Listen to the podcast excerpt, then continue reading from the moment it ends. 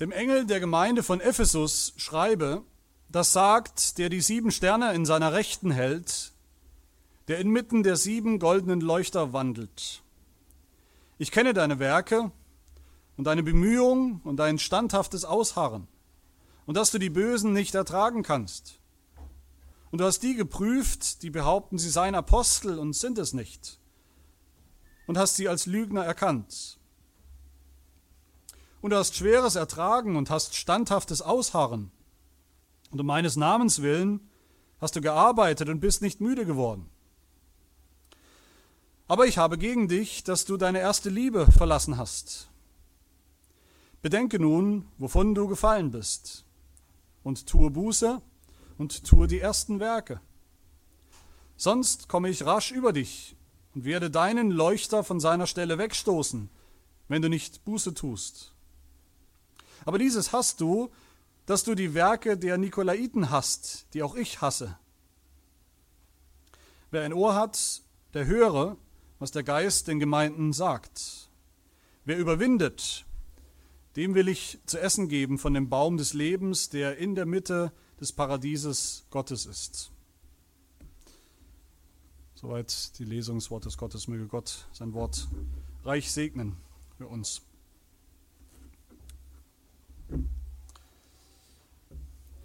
Nach der Einleitung in dieses wunderbare Buch, das letzte Buch der Bibel, die Offenbarung, wir erinnern uns, wo uns direkt zugesagt wird, dass sie eben gerade nicht das ist, was viele Christen aus der Offenbarung machen wollen, dass sie nämlich gerade kein Buch mit sieben Siegeln ist, das eigentlich niemand so richtig verstehen kann, wofür wir die paar Handvoll Endzeitspezialisten brauchen, die uns dann gnädigerweise einweihen können in dieses Buch, sondern wir haben gehört, das ist ein Buch für alle, für alle Christen, für die ganze Gemeinde, auch unsere Gemeinde.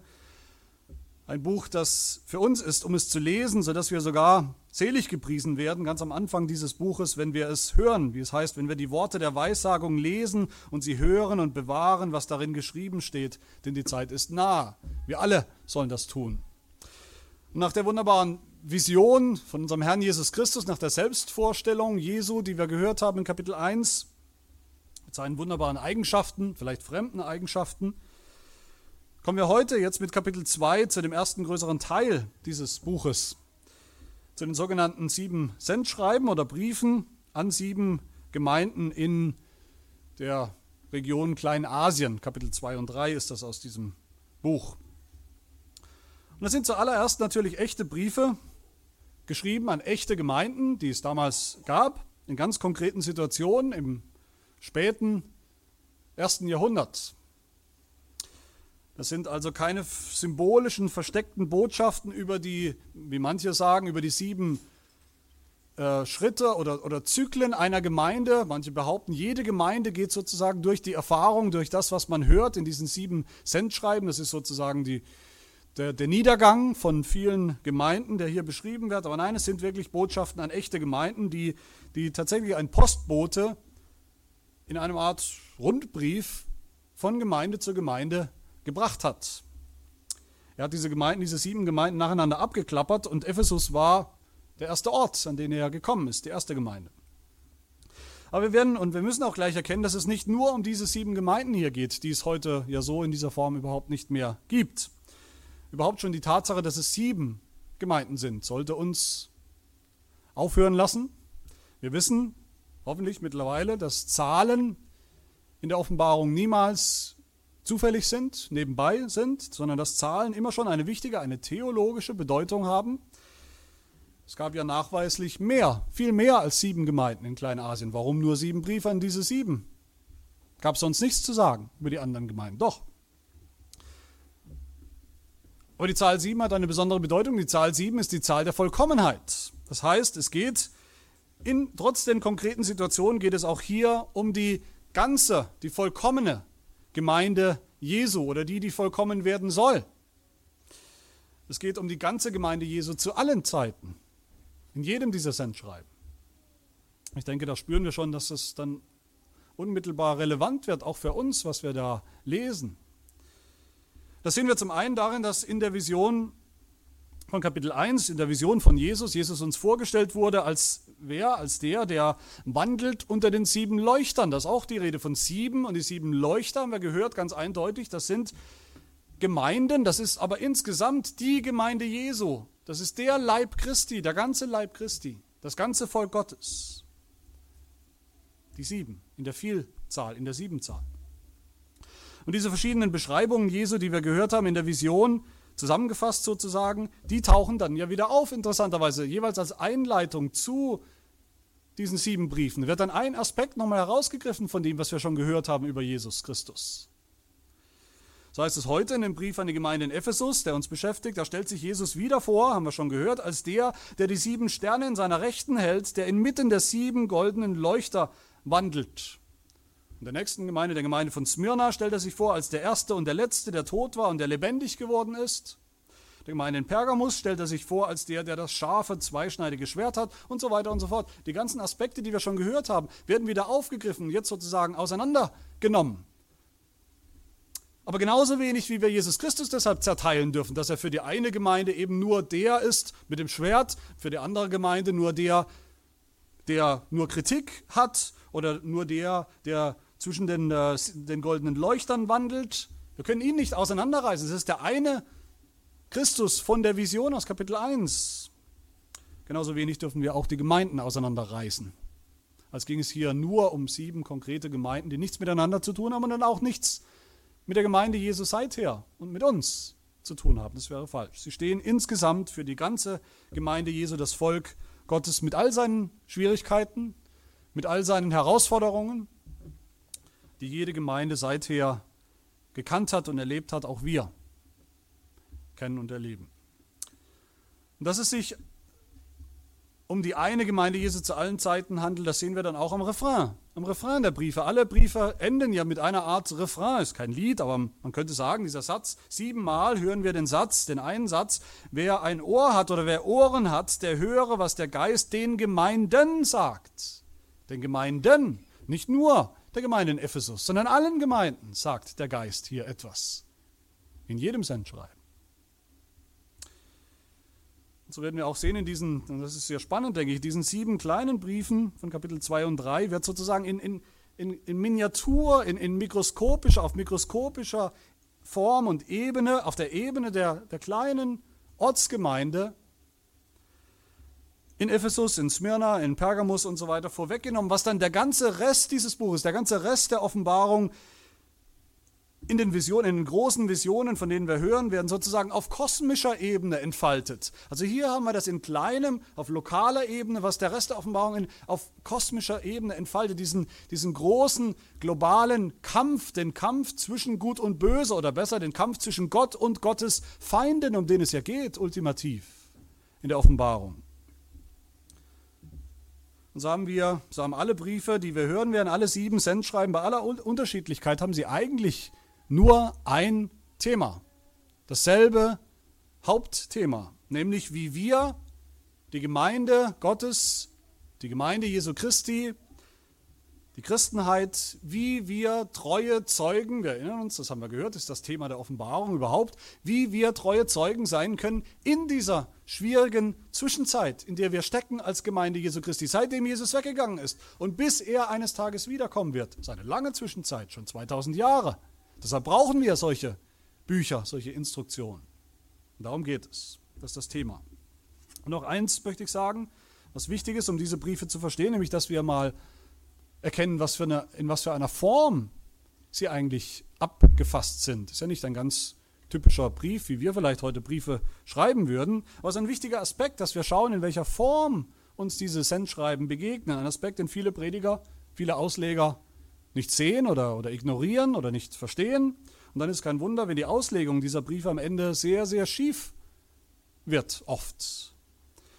Ich denke, viele von uns haben schon gesetzliche, vielleicht erzgesetzliche Predigten gehört über diese Texte, über diese Sendschreiben, dass wir uns mal so richtig am Riemen reißen müssen, um mal richtig ermahnt zu werden, damit wir mal auch das Beste tun, um noch etwas besser zu leben als Christen. Predigten, bei denen wir oder nach denen wir vielleicht nach Hause gegangen sind, wie geprügelte Hunde, aber nicht als hätten wir irgendwas vom Evangelium gehört. Ich denke, hier hilft es, wenn wir sehen, in welcher Form diese Briefe abgefasst sind. Zuerst haben wir einen Befehl, einen Befehl an Johannes zu schreiben. Das schreibe, das schreibe, sagt der göttliche Auftraggeber, sagt, er befiehlt ihm zu schreiben. Und das kennen wir, denke ich, wenn wir ein bisschen überlegen, kennen wir das aus dem Alten Testament, wo Gott immer wieder Propheten berufen hat, Propheten für ihn aufzutreten, auch als seine Zeugen, und die dann auch geschrieben haben, die bestimmte Teile der Heiligen Schrift aufgeschrieben haben. Dann kommt in allen Briefen eine Selbstbeschreibung Jesu, eine Selbstbeschreibung Jesu als Gott, die wir auch schon gehört haben in der Vision am Anfang. Und auch das kennen wir doch aus dem Alten Testament. Von den zehn Geboten, um nur ein Beispiel herauszugreifen, da hören wir, wie vor all den Geboten Gott selbst sich vorstellt, wer er eigentlich ist. Wie er sagt, ich bin der Herr, Yahweh, dein Gott, der ich dich aus dem Land Ägyptens, aus dem Haus der Knechtschaft herausgeführt habe. Und so finden wir auch hier immer gleich zu Beginn nach dem Auftrag eine Selbstbeschreibung Jesu. Und als drittes folgt dann in allen Briefen Lob und Tadel, jeweils in unterschiedlicher Mischung, Lob für bestimmte Dinge und Tadel für andere Dinge. Und die Ermahnung, umzukehren von den negativen Dingen. Wenn nicht, dann folgen Konsequenzen, dann folgen negative Konsequenzen, die angesprochen werden, dann folgt das Gericht. Aber wir haben auch das Positive, wir haben auch eine Verheißung. Eine Verheißung nämlich an alle die, die umkehren, die sich korrigieren lassen. Eine Verheißung, ein, also Segen oder Fluch könnte man sagen, finden wir in all diesen sieben Briefen. Und ich denke, auch das kennen wir aus dem Alten Testament wie Gott seinem Volk immer wieder Segen oder Fluch vorlegt. Ich denke, die ganze Form, wenn wir es mal insgesamt uns anschauen, die ganze Form dieser Briefe erinnert uns dann stark an das Alte Testament, wie vieles aus der Offenbarung. Der Hintergrund ist ja ganz stark das Alte Testament. Es erinnert uns vielleicht daran, das Alte Testament, wo der Gott, Bundesgott, Yahweh, durch seine Diener, das Mose ist oder, oder die Propheten, seinen Bund schließt, seinen Bund erneuert mit seinem Volk, ihn definiert immer wieder durch geschriebene Dinge, durch geschriebene Worte, durch ein Bundesdokument, ob das die zehn Gebote sind oder andere Teile der Heiligen Schrift, ein Bundesschluss, der aufgeschrieben wird, indem er was tut, indem er Segen oder Fluch vor Augen stellt für sein Volk, je nachdem, ob sie sich korrigieren lassen, ob sie umkehren von ihren bösen Wegen oder nicht. Und was will ich damit sagen? Wir dürfen nicht aus den Augen verlieren, dass diese Briefe nicht in erster Linie irgendein gesetzliches Druckmittel sind, dass wir uns am Riemen reißen, dass wir uns zusammenreißen als Christen eben ein bisschen besser zu leben, als wir es vielleicht heute tun. Nein, diese Briefe sind Ausdruck, in allererster Linie Ausdruck der Bundestreue Gottes, Jahwes. Sie sind Ausdruck des Gnadenbundes, den Gott vor langer Zeit schon geschlossen hat mit seinem Volk in Jesus Christus. Und so wollen wir eintauchen in diese Botschaft an die Gemeinde in Ephesus, an die Gemeinden damals und an die Gemeinde Jesu Christi heute. Mit Vers 1, dem Engel der Gemeinde von Ephesus schreibe. Was war das eigentlich für eine Gemeinde? Was war das eigentlich für eine Stadt? Ephesus haben viele von uns äh, schon mal besuchen können, was noch übrig, übrig ist. Das war die größte Stadt des damaligen, des östlichen Teils des Römischen Reiches, eine sehr, eine große, eine geschäftige Stadt. Ähm, wie gesagt, von, von der Reihenfolge her war das sozusagen die, der Eintrittsort. Äh, wenn man nach Kleinasien gegangen ist und diese, diese Gemeinden, diese Orte besuchen wollte, war Ephesus die erste auf einer Route, den, den ein, ein Postbote ähm, gegangen wäre. Diese Stadt lag an einer, an einer Handelsroute, einer strategisch wichtigen zentralen Handelsroute. Und das wissen wir alle, eine Handelsroute hat damals wie heute natürlich viel, viel Geld in die, in die Kassen gespült, viele Händler in die Stadt gebracht. Ähm, und wo viel Geld ist, da passiert auch immer dasselbe, mehr oder weniger. Und Augenzeugen haben berichtet, es gibt Berichte, dass dies zum üblichen ähm, Sittenverfall führte damals, Leichtlebigkeit, Frivolität, sexuelle Vergnügungen jeder Art waren gang und gäbe in diesem, dieser Stadt Ephesus. Dazu auch ganz wichtig für unseren Kontext, Ephesus war eine sehr religiöse Stadt. Ähm, eine, ein, ein, ein wichtiger zentraler Sitz des Kultes um die Göttin Artemis oder wie sie bei den Lateinern heißt, Diana, die Göttin der Jagd, die Göttin der, der Jungfrauen, die Beschützerin der Jungfrauen. Und in dieser Stadt Ephesus gab es einen wichtigen Tempel, zentralen Tempel zur Verehrung der Diana oder der Artemis. Das war ein, ein Pilgerort. Da sind die Leute zu Scharen hingepilgert, um, um ähm, ja, Ehre zu, zu bringen, um anzubeten förmlich vor dieser Gottheit. Und wie auch sonst, das habe ich in der Einleitung schon mal erwähnt, im römischen Reich in der damaligen Zeit war es normal, war es Pflicht und auch in Ephesus war es Pflicht, dass die gängigen römischen Gottheiten anerkannt wurden.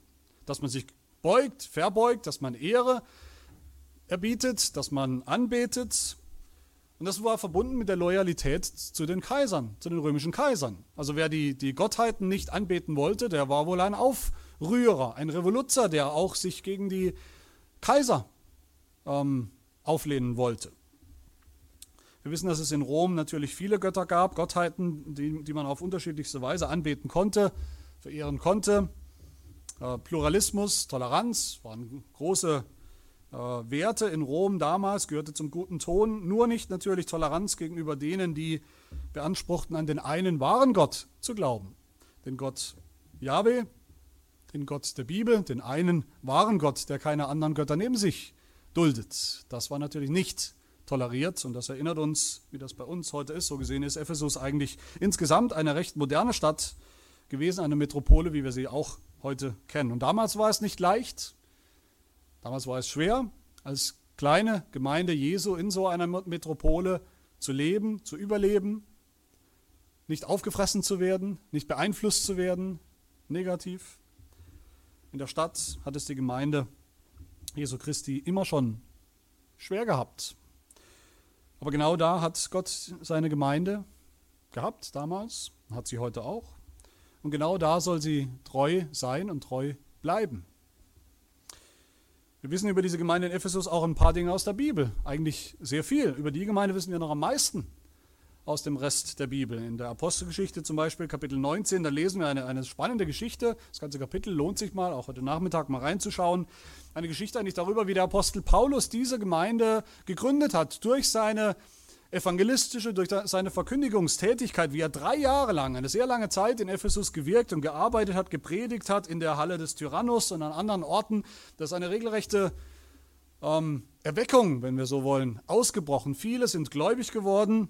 So erfolgreich war das Wirken Paulus, das Wirken des Apostels, dass die Gemeinde gewachsen ist und dass dadurch Konkurrenz entstand. Bisher gab es eben nur diese, diesen Tempel der Artemis oder der Diana und das war ein lukratives Geschäft.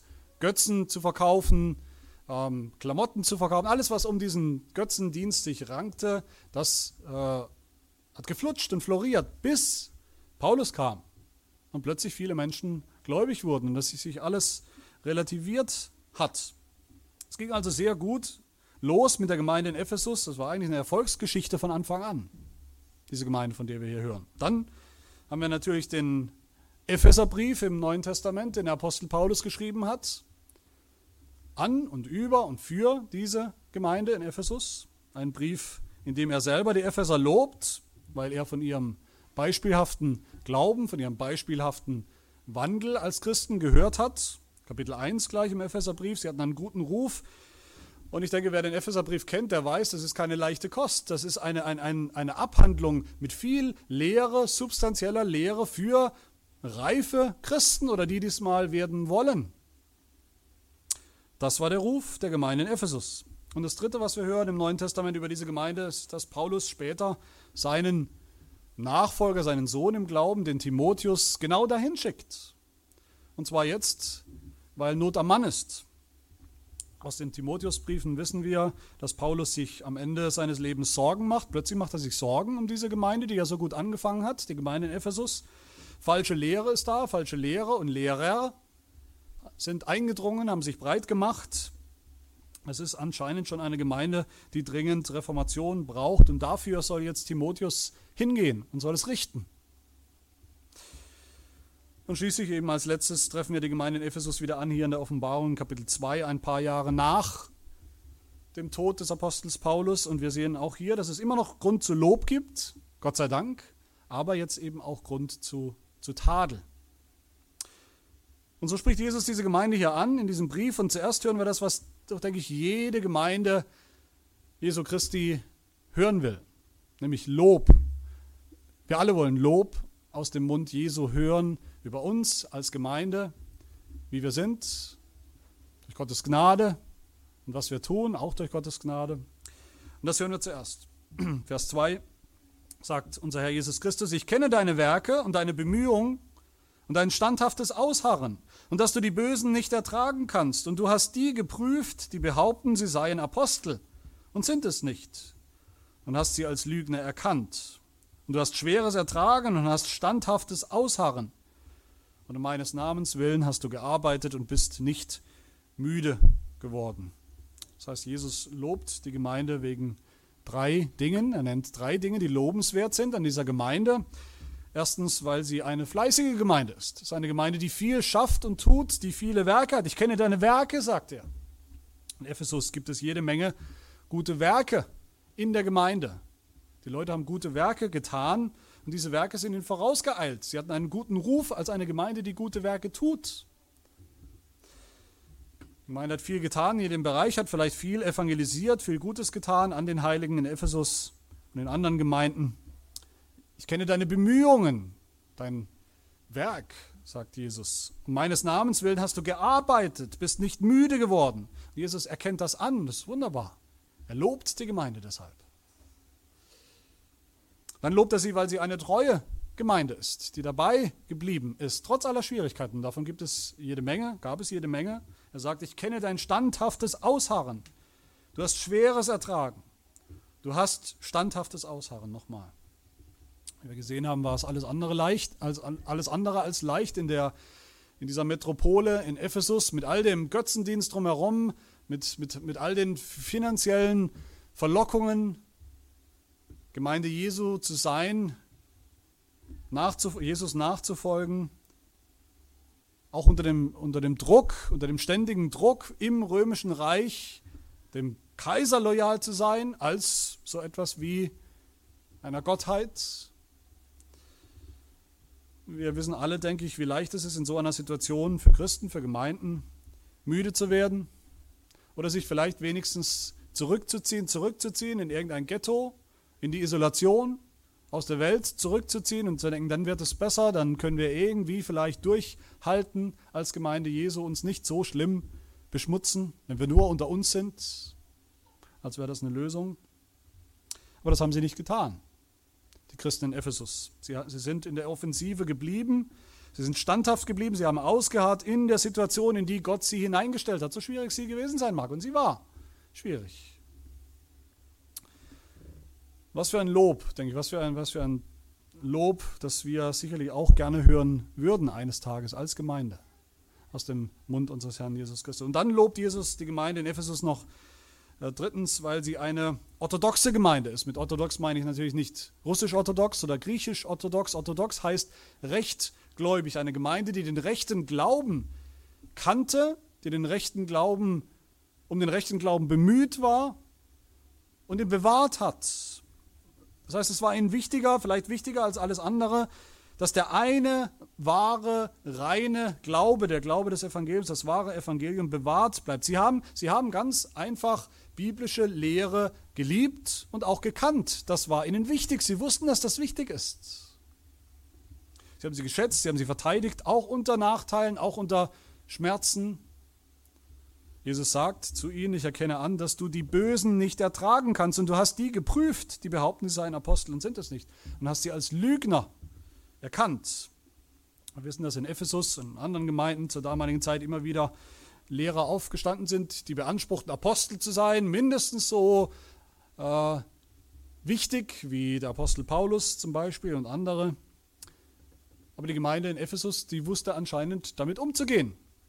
Sie wusste, wie prüft man eigentlich jemanden, der beansprucht, ein Lehrer zu sein, der beansprucht, ein Apostel zu sein. Wie macht man das? Was sind die Kriterien? Das wussten sie. Sie haben sie angelegt, haben regelmäßig Lehrer als falsche Lehrer, als Irrlehrer Apostel als falsche Apostel, Propheten als falsche Propheten entlarvt, enttarnt und haben mit ihnen kurzen Prozess gemacht, haben sie aus der Gemeinde herausgeschmissen, unter Kirchenzucht gestellt. Sie waren nicht zimperlich mit falscher Lehre und falschen Lehren. Vers 6 lobt Jesus sie nochmal, sagt, lobt sie dafür, dass sie die Werke der Nikolaiten hassen, die auch ich hasse.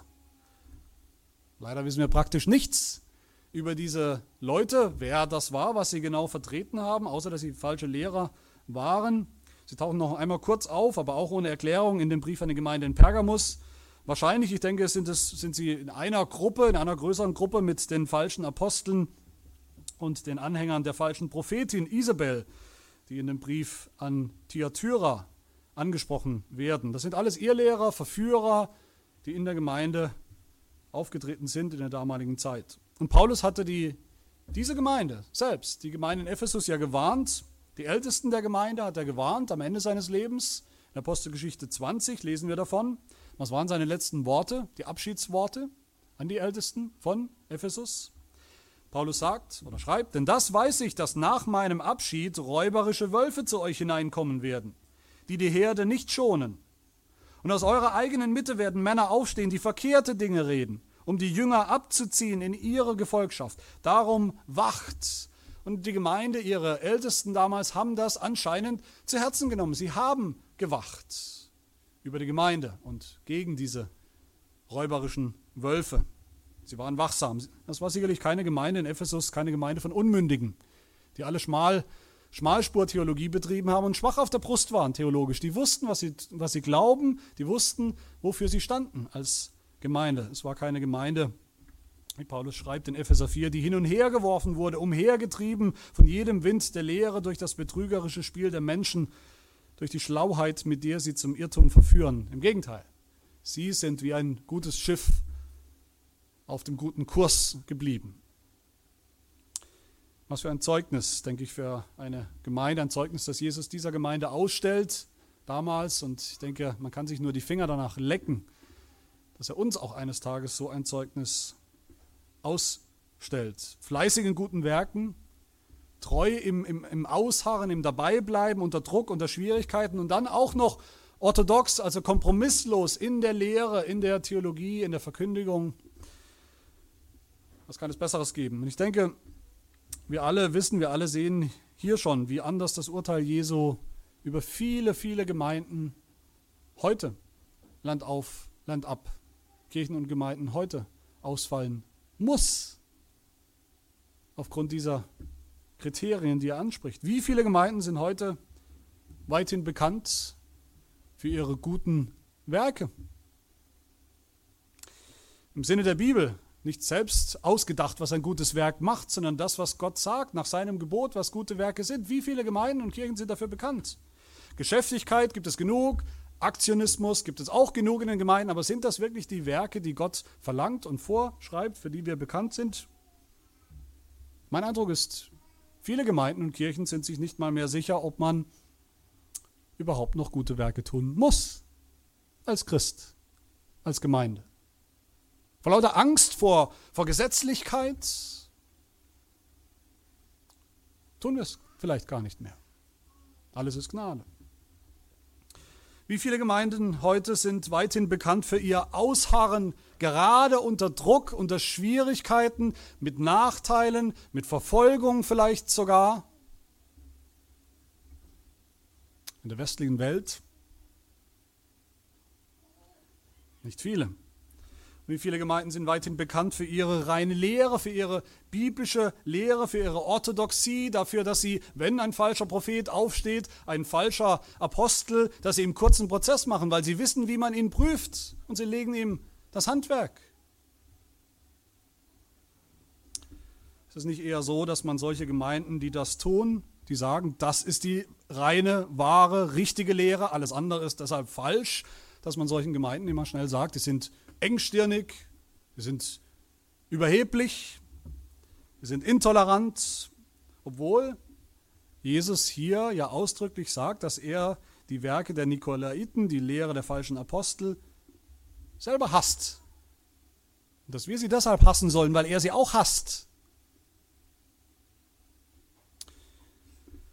Und wir, wenn wir uns dieses Lob Jesu zu Herzen nehmen, was würde Jesus über uns sagen, über uns als Gemeinde hier in Heidelberg? Sind wir fleißig? Sind wir fleißig, nach dem Wort Gottes gute Werke zu tun, Tag ein, Tag aus, so oft wir Gelegenheit haben, einzeln oder gemeinsam? Sind wir bereit auszuharren in Schwierigkeiten, wenn sie kommen?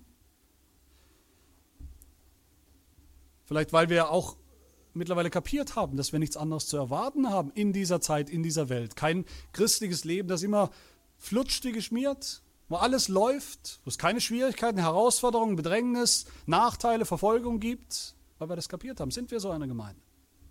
Sind wir solche, die die Bösen, die falsche Lehre, Lehrer nicht ertragen können, die sogar bereit sind, Schweres zu ertragen, wie Jesus sagt, standhaft auszuharren um seines Namens willen? Und selbst wenn wir das sagen könnten, selbst wenn wir sagen könnten, ja, es gibt vielleicht Gottes Gnade, einiges an guten Werken.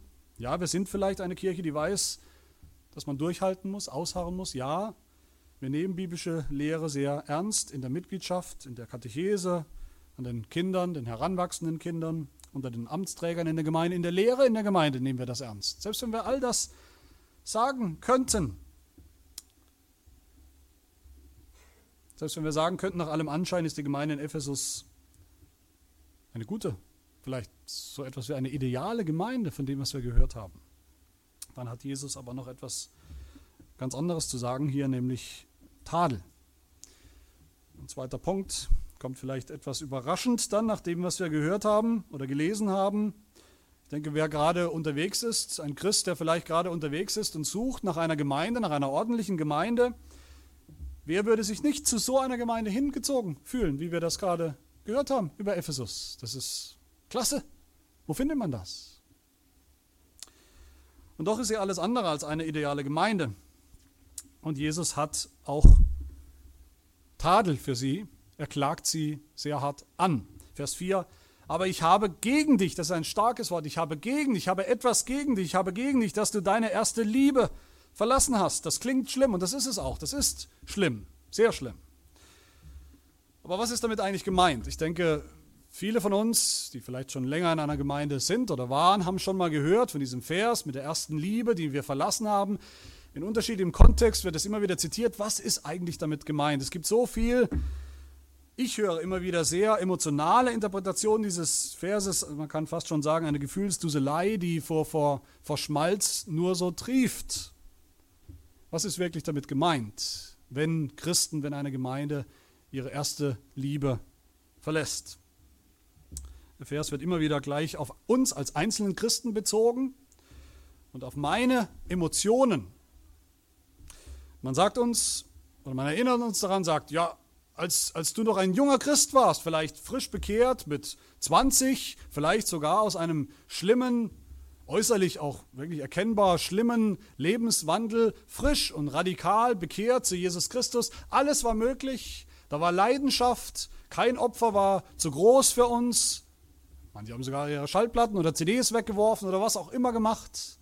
Wir wollten radikal sein, waren bereit, alles aufzugeben für Jesus, haben sichtbar gebrannt, sagt man uns. Aber dann, eines Tages, vielleicht eher unmerklich hat sich was verändert, vielleicht nach drei Jahren oder zwei Jahren oder fünf Jahren oder zehn Jahren des Christseins. Plötzlich haben wir uns selber angeguckt und festgestellt, ja, da ist Routine eingekehrt.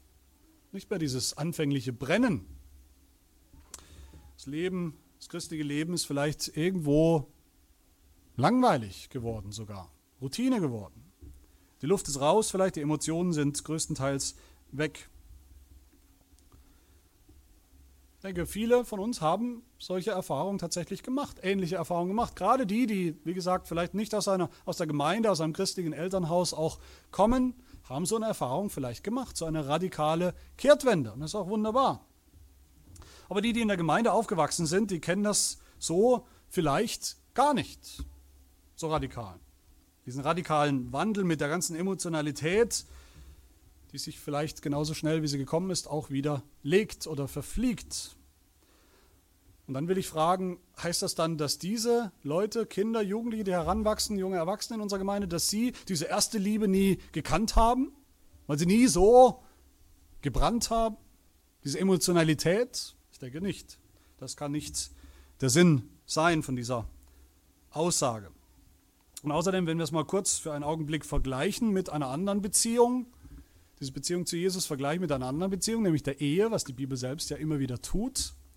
Wer würde behaupten, dass die anfängliche Verliebtheit, Verknalltheit zwischen zwei jungen Menschen, so wunderbar sie ist, für eine Zeit, dass das das Maß aller Dinge ist, an dem man sozusagen auch nach fünf und zehn Jahren oder 25 Jahren jede Ehe messen will.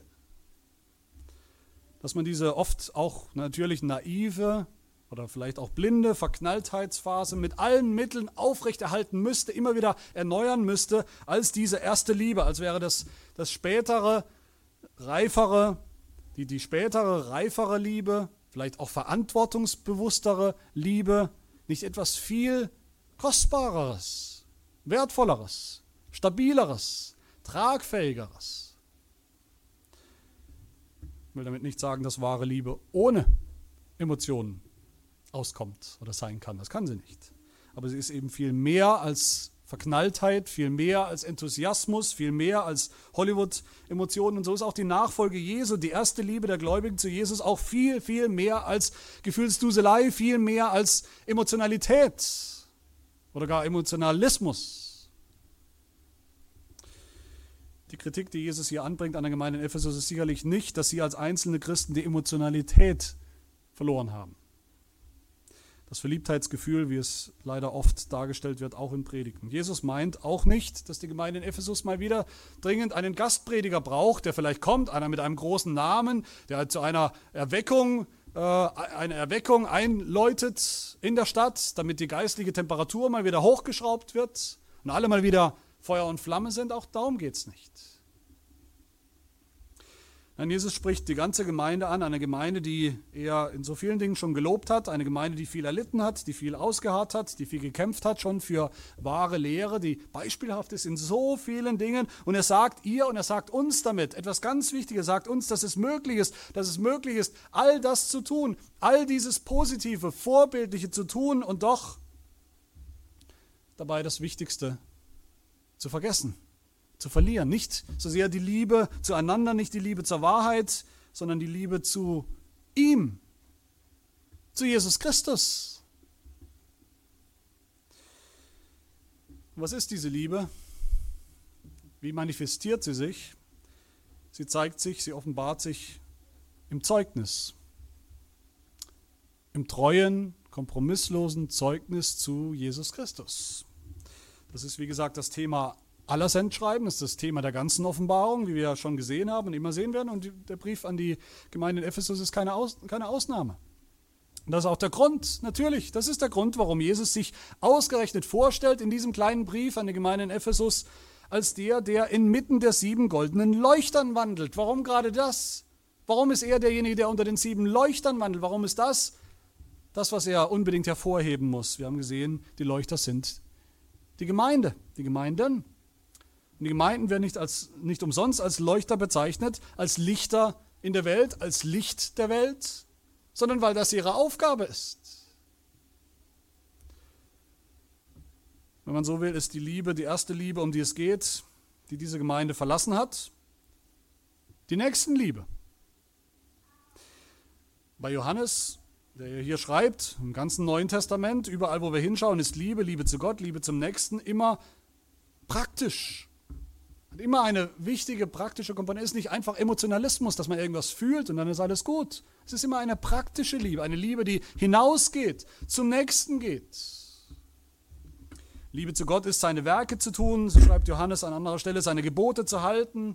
Liebe zu Gott ist der Dienst am Nächsten.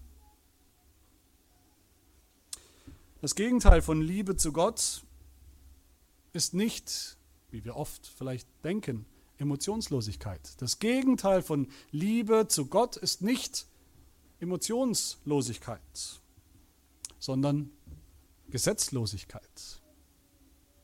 Ungehorsam, Gesetzlosigkeit. In der sogenannten Endzeitrede in Matthäus 24, da spricht unser Herr Jesus Christus selbst mit ganz ähnlichen Worten wie hier in diesem Schreiben. Er spricht über die letzten Tage, auch das hören wir hier, die Tage nach seinem Weggang, bis, bis er wiederkommt. Und Jesus sagt dort in Matthäus 24, und es werden in diesen letzten Tagen viele falsche Propheten auftreten, wie wir es hier auch hören. Sie werden viele verführen. Und weil die Gesetzlosigkeit überhand nimmt, wird die Liebe in vielen erkalten. Die Liebe erkaltet, die erste Liebe erkaltet, weil die Gesetzlosigkeit überhand nimmt. Wer aber ausharrt, sagt er weiter, bis ans Ende, der wird gerettet werden. Und dann fügt Jesus noch hinzu, und dieses Evangelium von Reich wird durch die, bei denen die Liebe eben nicht erkaltet, in der ganzen Welt verkündigt werden zum Zeugnis für die Heidenvölker und dann wird das Ende kommen.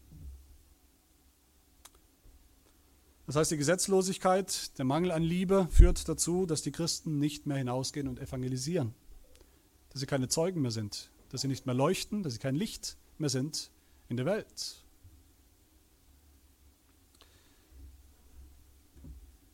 Dass wir den Nächsten, unserem Nächsten, nicht mehr die wichtigste Botschaft bringen, ob er sie hören will oder nicht, einfach weil er sie braucht, Wir haben gesagt in der Einleitung, der Brief, auch dieser Brief an die Gemeinde in Ephesus ist ein, wie ein Bundesdokument, ein Brief des Bundes Gottes Yahweh an sein Volk, ein Volk von Priestern und Königen, von Zeugen. Das ist unsere Aufgabe. Und wenn wir damit aufhören, wenn sein Volk aufhört, treue Zeugen zu sein, dann ist das schon ein Erkalten der Liebe zu Christus. Und das wird er nicht tolerieren. Das wird er strafen. Da wird er richten, weil es effektiv ein Bundesbruch ist.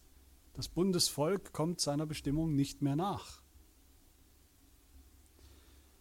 Wenn du nicht umkehrst, sagt Jesus in Vers 5, als scharfe, als scharfe Warnung, als, als Fluch, als Fluch des Bundes, dann komme ich rasch über dich und werde deinen Leuchter von deiner Stelle wegstoßen, wenn du nicht Buße tust. Mit anderen Worten, wenn unser Leuchter nicht leuchtet in der Welt als Gemeinde, dann wird Jesus ihn wegnehmen, weil er zu nichts mehr taugt. Ein Leuchter, der kein Licht bringt, der muss weg. Das ist die Logik. Wenn wir kein Zeugnis geben, wenn wir kein Zeugnis sind. Darum geht's. Gemeinde in Ephesus war vorbildlich in vielen, vielen Dingen, vielerlei Hinsicht, aber vielleicht hat sie sich am Ende zu sehr um sich selbst gedreht. Und das ist natürlich auch eine, eine immerwährende Versuchung und Gefahr für jede Gemeinde, auch für unsere. Dass wir so beschäftigt sind mit uns selbst, mit unserem Ruf, mit unserer Lehre, mit unserer reinen, korrekten Lehre, mit unserer Orthodoxie, mit unserem Ausharren, mit unserem Dabeibleiben, mit unseren Herausforderungen, dass wir nicht mehr wirklich rausgehen in die Welt und nicht mehr Zeugnis sind und Zeugnis geben. Alles dreht sich um uns selbst. Und dann sind wir keine Zeugen mehr. Unsere Gemeinde ist kein Leuchter mehr. Und wenn das so ist, gibt es dann Hoffnung? Gibt es Hoffnung? Gab es Hoffnung für die Gemeinde in Ephesus? Was kann man tun? Jesus Christus nennt oder gibt auch die Abhilfe. Vers 5, er sagt, wenn das so ist, und ganz offensichtlich war das so in Ephesus, seine Analyse ist ja richtig gewesen. Vers 5, bedenke nun, wovon du gefallen bist, und tue Buße und tue die ersten Werke. Auch hier wieder interessanterweise wieder drei Dinge, drei Schritte nennt Jesus als Abhilfe. Schön, wenn das so praktisch ist, und Jesus macht es hier sehr praktisch. Drei Dinge. Erstens, bedenken, wovon wir gefallen sind. Die Ephesus, Gemeinde in Ephesus und wir natürlich auch. Das heißt, wir müssen uns zuerst eingestehen natürlich, dass Jesus recht hat, dass seine Analyse stimmt und uns erinnern, wie es mal war, als es noch nicht so war, in der Anfangszeit, wie der biblische Maßstab ist. Dann zweitens müssen wir Buße tun, sagt er. Buße bedeutet auch ganz praktisch umzukehren. Viele Christen, viele Gemeinden erkennen vielleicht ihr Problem oder ihre Probleme, ihre geistige Schwachheit, aber sie warten einfach passiv darauf, dass sich etwas ändert und sie denken dann, das sei Buße, dass man einsieht, ja, das ist nicht alles so ideal, ist nicht alles so toll und jetzt warten sie passiv, bis der Herr irgendwas tut. Dass Gott ihnen eine Erweckung schenkt, ein emotionales Hoch schenkt vielleicht, eine tolle Konferenz oder irgendwas, was sie aus dem Loch wieder herausruft, herauszieht, aber sie tun einfach nichts. Und das ist nicht wahre biblische Buße. Buße kehrt um. Buße tut etwas. Buße tut nämlich das, was Gott von uns erwartet. Buße tut das, was unsere Pflicht ist. Nämlich die ersten Werke wieder zu tun. Das ist das Dritte, was Jesus sagt. Bedenken, wovon wir abgefallen sind.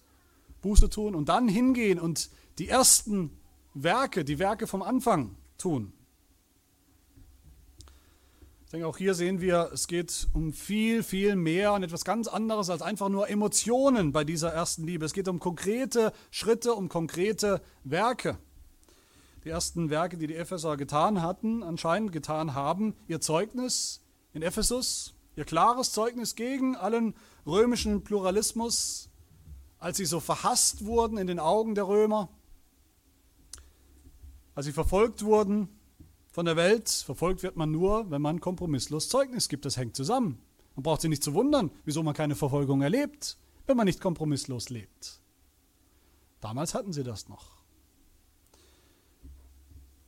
Das sollen sie wieder tun. So sollen sie wieder leben. So sollen sie wieder sein. Und das Entscheidende, meine Lieben, dabei ist, dass Jesus uns damit nicht alleine lässt. Die Epheser damals nicht und uns heute nicht. Er ist der, der die sieben Sterne in seiner Rechten hält, der inmitten der sieben goldenen Leuchter wandelt, als der Bundesgott, Yahweh, unter seinem Bundesvolk. Er ist derjenige, der uns kennt als Bundesgott, der sagt, ich kenne dich, ich kenne euch, ich kenne deine Werke. Ganz, das ist unglaublich intim und persönlich, wie Jesus hier spricht. Er weiß es, ich weiß, ich weiß, ich weiß, ich kenne alles. Das Gute und das Schlechte. Es gibt nichts zu verbergen. Es gibt mir eigentlich auch nichts zu sagen. Ich weiß es sowieso. So ist Jesus unter uns, unter den sieben goldenen Leuchtern, die seine Gemeinde sind, damals und heute. Und er sagt, ich stelle dir Segen oder Fluch vor Augen, Fluch, wenn du nicht umkehrst, Volk Gottes, Gemeinde Gottes. Aber andererseits Segen, einen, einen unaussprechlichen Segen, wenn du umkehrst. Und so endet dieser, dieser kleine Brief, dieser deutliche Brief, nicht unsicher, nicht negativ, er macht uns keine Angst, dass wir vielleicht am Ende doch verloren gehen, dass wir vielleicht am Ende doch unser Heil verlieren und alles umsonst war. Er endet ja mit einer wunderbaren Verheißung, mit einer evangelischen Verheißung, mit der Verheißung des Evangeliums. Vers 7. Wer ein Ohr hat, der höre, was der Geist den Gemeinden sagt. Wer überwindet, dem will ich zu essen geben von dem Baum des Lebens, der in der Mitte des Paradieses Gottes ist. So einfach? So einfach soll es sein? Ist fast zu einfach, oder? Das heißt, wenn wir uns korrigieren lassen, die Gemeinde in Ephesus damals, wenn sie sich korrigieren lässt von den klaren, deutlichen Worten Jesu, dem Tadel, der Kritik, wenn wir heute uns korrigieren lassen, wo wir vielleicht auf demselben Weg sind, Und wir hören auf das, was der Geist den Gemeinden sagt, damals und heute immer noch sagt, derselbe Geist, dasselbe Wort, dann können wir, dann werden wir, sagt Jesus, überwinden. Das ist, wie gesagt, der Refrain der Offenbarung. Wir sollen, wir dürfen, wir werden überwinden in all den Schwierigkeiten, all den Anfechtungen. Dann bleiben wir im Bund mit Gott und Gott mit uns, dann erben wir die Verheißung, die am Ende, die Verheißung, die hier am Ende steht, die nichts anderes ist als die Verheißung, die, die alte Bundesverheißung, die wir schon kennen aus der ganzen Bibel, aus dem Alten Testament, dass Gott immer unser Gott sein und bleiben wird, unser Bundesgott, dass sich nichts ändern wird von seiner Seite. Der Gnadenbund ist ein ewiger Bund, den er selber aufrechterhält. Er wird uns oder mit uns die Gemeinschaft halten, aufrechterhalten. Er wird in unserer Mitte bleiben, wie es heißt. Er wird unter den sieben goldenen Leuchtern bleiben, sodass wir einst eingehen werden in den neuen Himmel, in die neue Erde, in das neue Paradies Gottes, wo wir endlich dann von diesem uralten Baum essen dürfen, den wir schon kennen von dem Anfang der Bibel. Wir dürfen dann von ihm essen und werden leben, ewig, ewig leben.